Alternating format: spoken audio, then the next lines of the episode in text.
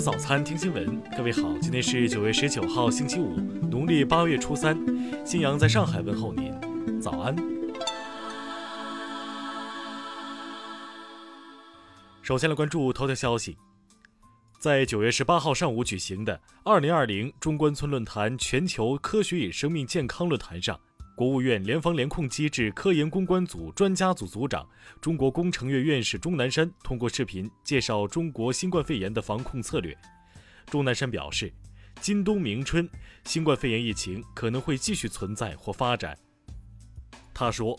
新冠肺炎患者在出现症状前五天及后五天传染性最强，同时重症患者的致死率很高，因此一旦发现局部地区疫情，我们还要继续采取社区层面联防联控、社区全民核酸筛查、追踪密切接触者、隔离核酸阳性的无症状患者等措施，并且加强对患者的治疗。在预防方面，钟南山认为，群体免疫应该通过大规模接种疫苗的方式来实现。如果无任何干预情况下的自然感染，全球感染人群比例将达到百分之六十到七十，百分之六点九五的人口将死亡。他说，大规模接种疫苗需要大约一到两年的时间，这需要全球各国大合作。听新闻早餐，知天下大事。昨天发布的中国首部维和专题白皮书指出，三十年来，中国军队先后参加二十五项联合国维和任务，累计派出维和官兵四万余人次，十六名中国官兵为了和平事业献出了宝贵生命。为严防聚集性疫情，做好秋冬季新冠肺炎疫情防控工作，满足愿检尽检人群要求，国务院联防联控机制近日发布通知，鼓励疾控机构开展新冠病毒核酸检测服务。日前，最高人民检察院、教育部、公安部联合发文指出，学校拟聘用人员应当在入职前进行查询，有性侵违法犯罪信息的，不得录用。科技部部长昨天透露，目前我国已有十一款疫苗进入临床试验阶段，其中四款进入三期临床试验。教育部近日发函，要求各地高校避免一刀切、简单化的封闭管理，应积极运用信息化手段，逐步实现便捷的进出校门管理机制。农业农村部昨天表示，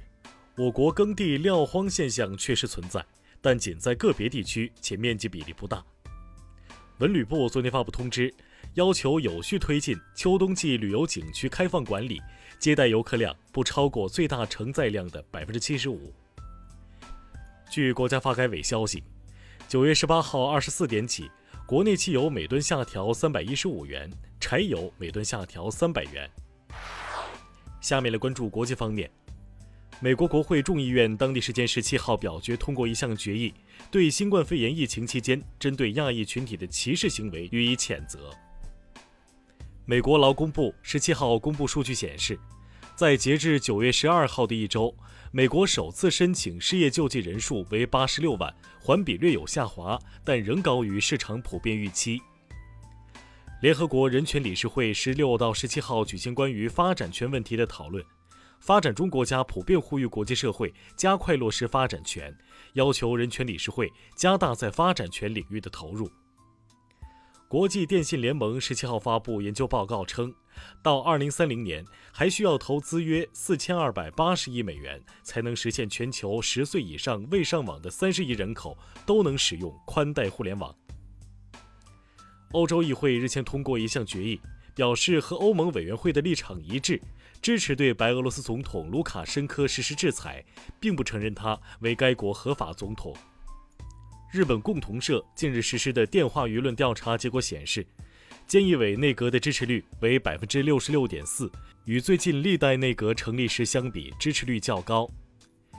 新任韩国国防部长官昨天表示，将继续遵守韩朝此前签署的军事协议，支持政府为推动朝鲜半岛和平所做的努力。法国卫生部十七号表示，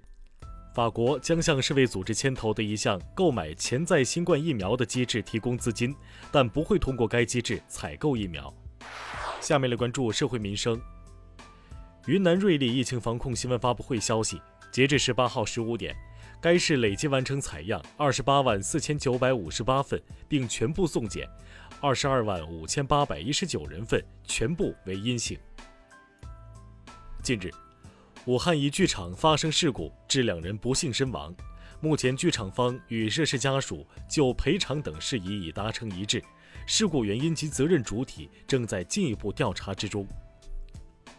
广东省应急管理厅昨天消息，受台风红霞影响，截至当天五点，该省共转移危险区域人员一万一千二百八十八人。